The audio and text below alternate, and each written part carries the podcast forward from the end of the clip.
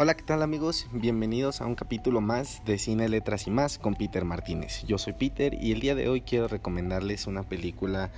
eh, que acabo de ver, La Llorona del director Jairo Bustamante, una película que llegó eh, a todo el mundo el año pasado, pero que apenas está tomando notoriedad después de haber sido nominada al Golden Globe por Mejor Película Extranjera, la primer película guatemalteca en lograrlo en toda la historia de aquel país tan pequeño. Muchas felicidades, por cierto. Eh, un, un, orgullo no nada más para Guatemala, sino para toda Latinoamérica en general. Este, pero ¿por qué es tan buena esta película? Sobre todo, ¿qué es la diferencia de, de todas las adaptaciones anteriores de la leyenda de la Llorona? Bueno, pues vamos a tratar de analizarlo un poco y pues obviamente una recomendación siempre va a ser que ustedes la vean y que ustedes saquen, digamos, sus propias conclusiones, ¿no? La Llorona pues es una leyenda eh, muy bien conocida, no nada más en México, sino en toda Latinoamérica, una leyenda muy popular, probablemente la leyenda más popular que hay en todo Sudamérica gracias precisamente a esa popularidad es que eh, había habido muchas adaptaciones anteriores, la más reciente del 2018 me parece de, de Warner Bros. Eh, la leyenda de la Llorona, que trataron de introducir al universo del conjuro de una manera digamos no tan efectiva. La verdad es que la película es bastante mala y deja bastante que desear, pero pues probablemente quien haya visto esta película eh, opine algo similar o cualquier persona que tenga buen gusto puede distinguirlo a 100 kilómetros. Pero bueno, eh, no quiero comparar mucho eh, esta nueva adaptación de La Llorona con aquel fallido intento de adaptar esta leyenda latinoamericana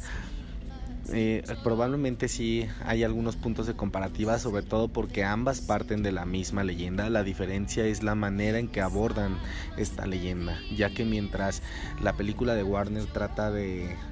hacer permanecer una película en base de jumpscares y de eh, sin sentidos que al final no llegan a nada, la película de Jairo Bustamante logra darle a la leyenda de la Llorona eh, un propósito, un, un por qué esta leyenda, ¿no? Para poder hacer esto, el director busca dentro de las raíces de la leyenda misma, eh, llegando al, al, pueblo indígena, que es de donde parte esta leyenda, y usa esta, esta historia tan trágica de una mujer que pierde a sus hijos para darle un trasfondo un poco más político y un poco más realista de lo que pudiera llegar a ser esta tragedia que todo el mundo conocemos, ¿no? Pero bueno, ¿de qué va la, llorona? Básicamente es, empieza la película en un juicio en donde están acusando al general Enrique Monteverde de un genocidio a un pueblo indígena de Guatemala. El general es encontrado culpable. Eh, a raíz de esto, pues sufre un problema de salud que determina eh, que no va a ir a la cárcel por su avanzada edad, pero lo recluyen en su domicilio junto con su esposa, perdón, su hija y su nieta. Y a partir de que llega una nueva persona a sus vidas es que todos todos los hechos que vamos a ver en la película se empiezan a desatar y donde la leyenda empieza a cobrar este vida, ¿no? Básicamente esa es eh, la premisa. Sin embargo, hay un poquito más de trasfondo en todo esto, ya que si bien este es un, el, por ejemplo, el director, el director, lo siento, el general Enrique Monteverde no es un personaje real, sí está muy basado en Efraín Ríos Montt, que si bien alguien que me está escuchando conoce un poco de historia latinoamericana, es considerado uno de los peores dictadores que ha pisado Sudamérica junto a Pinochet, entre otros. Entonces, eh, incluso eh, la hija es un paralelismo a la hija de Ríos Montt. Entonces, eh, pues básicamente estamos partiendo de una historia que pues realmente sí pasó, este pueblo sí fue masacrado y no nada más este pueblo.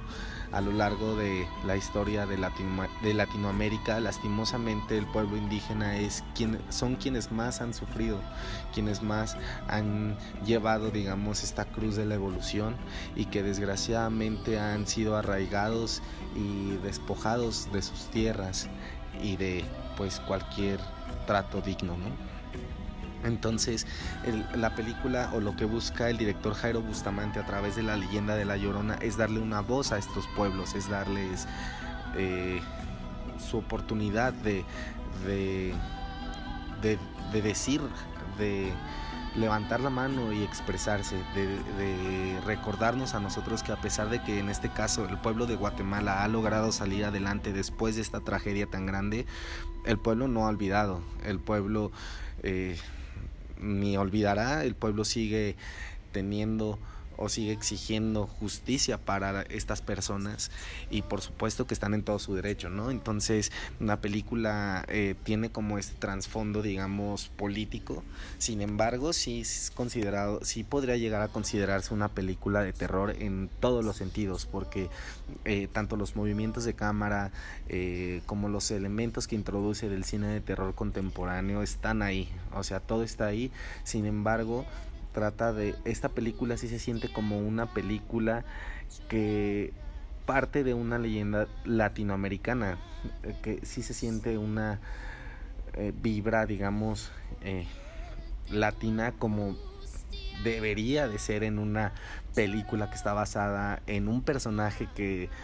se tuvo su lugar de origen aquí en Latinoamérica, ¿no? Entonces, eh, definitivamente esto es lo que la convierte en una película superior a su eh, antecesora de Warner. Y pues al final el, el, sentido que tratan de darle a la leyenda de la Llorona o lo que tratan de, de que el espectador entienda es que este personaje se ha convertido no solo en un espíritu chocarrero o en un fantasma, tratan de darle un trasfondo más profundo y lo convierten en un símbolo, lo convierten en, en eso, en un estandarte donde tratan de, de notar o de hacernos saber que la llorona, quien es este personaje que pierde a sus hijos trágicamente y que va por la vida penando por ellos, al final es una representación de todas las mujeres que han perdido a alguien y que siguen ahí buscándolo. Al final la Llorona es un pueblo que sigue llorando las pérdidas de sus nativos y que no va a descansar hasta que se le haga justicia, hasta poder, hasta pues sí, o sea, hasta que algo se haga al respecto y, la, y esta película logra de una manera muy inteligente abordar este tema y no solo esto, sino como les repito y les reitero, darle un propósito más profundo a esta leyenda tan conocida y creo que es una película muy inteligente que sin lugar a dudas pues, te va, a, te va a gustar si disfrutas del cine político y de los dramas familiares sobre todo porque si bien esta es una película que sí tiene tintes de, del cine de terror como les dije anteriormente creo que es más por ahí es más una película política es más una película de índole familiar pero que sin lugar a dudas está bellamente filmada muy bien actuada sobre todo y más que nada una película distinta de la leyenda que todo el mundo conocemos y que sin lugar a dudas eh, te puede gustar, les digo, si puedes disfrutar de, del cine un poco más político, un poco más de propósito, digamos, no nada más de los jumpscares del cine de terror contemporáneo a los cuales estamos tan acostumbrados. Es más una película que trata de mandar un mensaje y que pues yo creo que lo logra. Si bien no es una película perfecta, sí considero que tiene algunos fallos un poco menores. Al final eh, sacrifican un poco el el tono de terror para darle este sentido político y tratar de que se entienda bien el mensaje pero creo que esto no le afecta mucho creo que al final para mí sigue siendo una película que recomendaría encarecidamente, sobre todo pues vale la pena analizarla, ver los elementos que hay dentro de ella, sobre todo eh, el final creo que es muy muy satisfactorio, al final todos los personajes logran concluir, digamos, su, ciclo y creo que sí es una película que entiende esta leyenda, que entiende cuál es el origen de, de, de la misma y sobre todo con un mensaje que, que si bien ha sido repetido en muchas ocasiones, no nadie como el pueblo mismo que lo vivió para mandarlo y pues nada, que les digo, una película que les recomiendo mucho y ojalá que tengan la oportunidad de verla. Este del mismo director les quiero también dejar eh, de tarea la, su mejor película para mí, Canul también guatemaltecas y disfrutan del cine latinoamericano. Estoy seguro de que estas dos películas les van a gustar mucho y pues nada. Me dio mucho gusto estar con ustedes el día de hoy. Espero que les haya gustado mucho esta pequeña sinopsis de, de la, de la película, perdón, de La Llorona. Y pues nos vemos en otro capítulo. Muchas gracias por escucharme. Hasta luego.